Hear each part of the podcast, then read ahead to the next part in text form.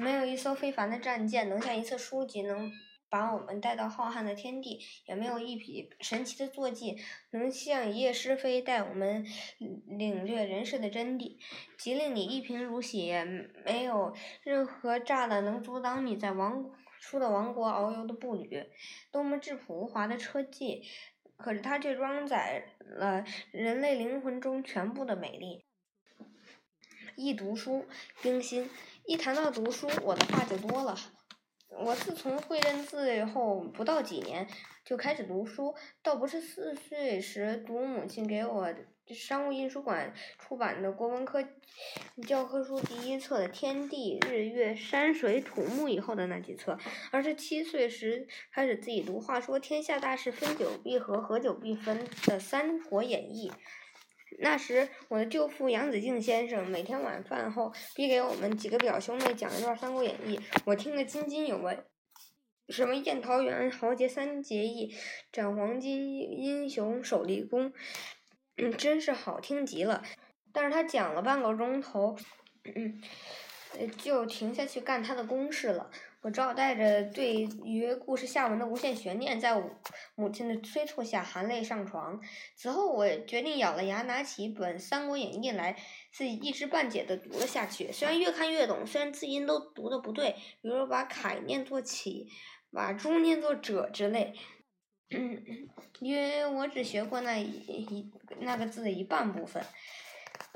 谈到《三国演义》，我第一次读到关羽死了，哭了一场，把书丢下了。第二次再读读到诸葛亮死了，又哭了一场，又把书丢下了。嗯，最后忘了是什么时候才把全书读到分久必合的结局。这时我同时还看了母亲针线颇罗里，嗯，常放着那本聊那几本《聊斋志异》。《聊斋志异》的故事是短篇的，可以随时拿起放下，又是文言的，这对我的作文课很有帮助，因为。老师曾在我的作文上批着“柳州风骨长及青苔”的句子。其实我那时还没有读过柳宗元和李贺的文章，只是那时的作文都是用文言写的。因为看《三国演义》引起我对章回小说的兴趣，对那部述说官逼民反的《水浒传》尤其欣赏。那部书里着力描写的人物如林冲。林教头风雪山神庙一回，嗯，看了使我气愤填胸。武松、鲁智深等人都有自己极生动的风格。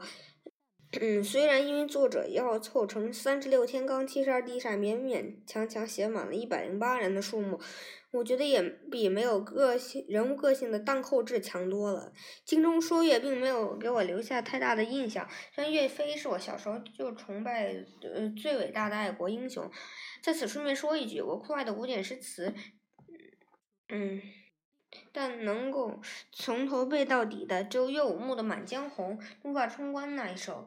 还有就是李易安的《声声慢》，那几个叠字，寻寻觅觅，冷冷清清，凄凄惨惨切切，写的十分动人。尤其是以寻寻觅觅起头，描写尽了如我所示的无聊情绪。到呃，那得我十一岁时，回到故乡福州，嗯，在我祖父的书桌上看到了林琴南老先生送给他的《茶花女一事》，使我对于林异外国小说。产生了广泛的兴趣。那时，只要我手里有邮寄小角钱，就请人去卖灵异小说来看。这又使我知道许多外国的人情世故。《红楼梦》是我十二三岁时看的，起初我对它兴趣并不大。小雅、宝玉的女声女气，林黛玉的哭哭啼啼，都使我厌烦。还是到中年之后，才拿起这部书看时，才尝到满纸荒唐言一把辛酸泪，一个朝代和家庭的兴亡盛衰的滋味。总而言之，统而言之，我这一辈子读到中外的文艺作品不能算太少。嗯，我永远感到读书是我生命中最大的快乐。从读书，我还得到了做人处事的独立思考的大道理，这都是从修身课本中所得不到的。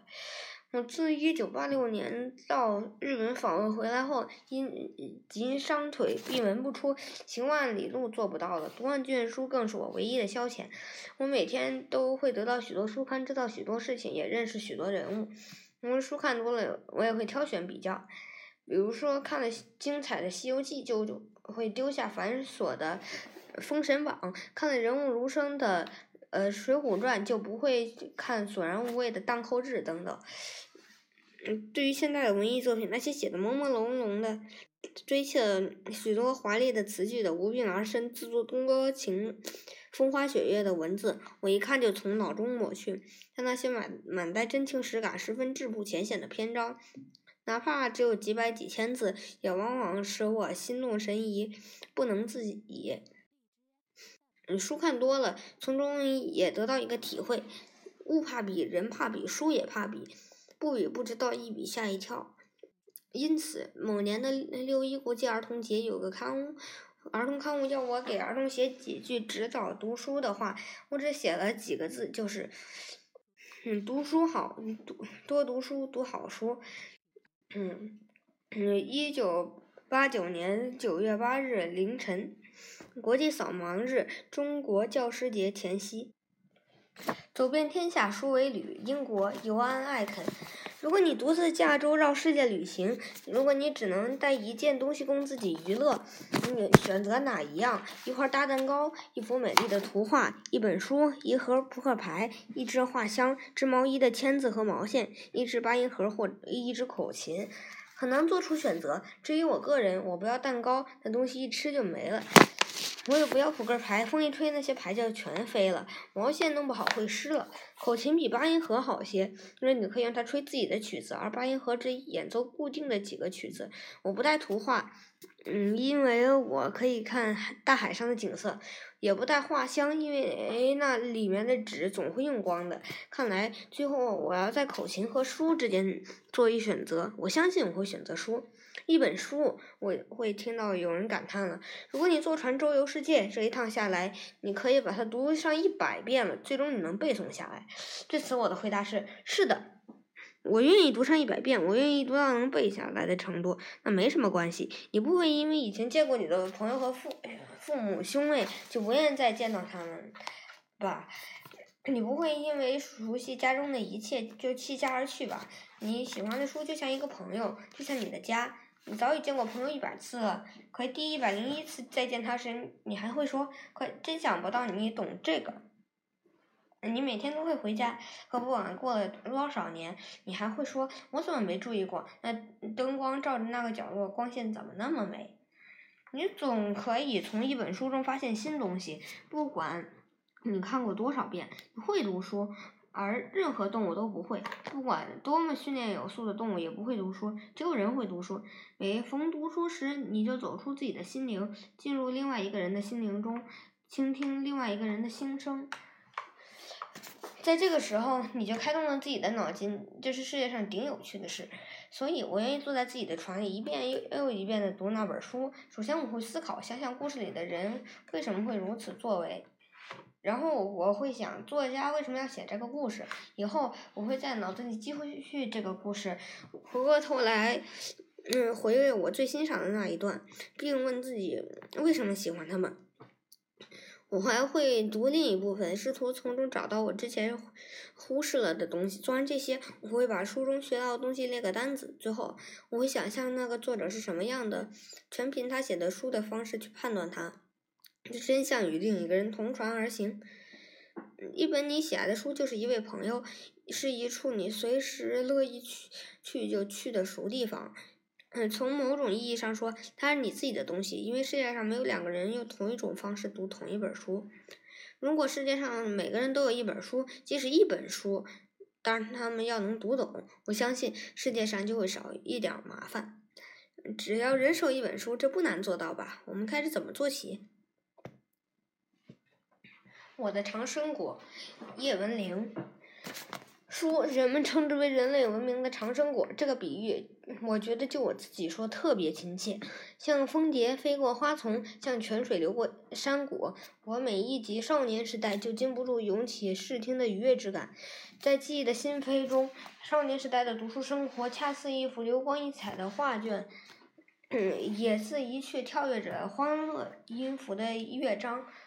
我的故园是浙东南的鱼米之乡，五十年代初解放了的家乡，天地明媚。我这处于海角小镇的毛丫头心中一片欢悦。我欢悦，是因为那时的我已初识文字，知道读书，接触了书，只觉得自己无知而空荡的脑瓜。日益充盈起来。我最早的读书是连环画一类的小说，但它们渐渐不能使我满足了。我发现了一块绿洲，小镇上兴办的文化站有几百册图书。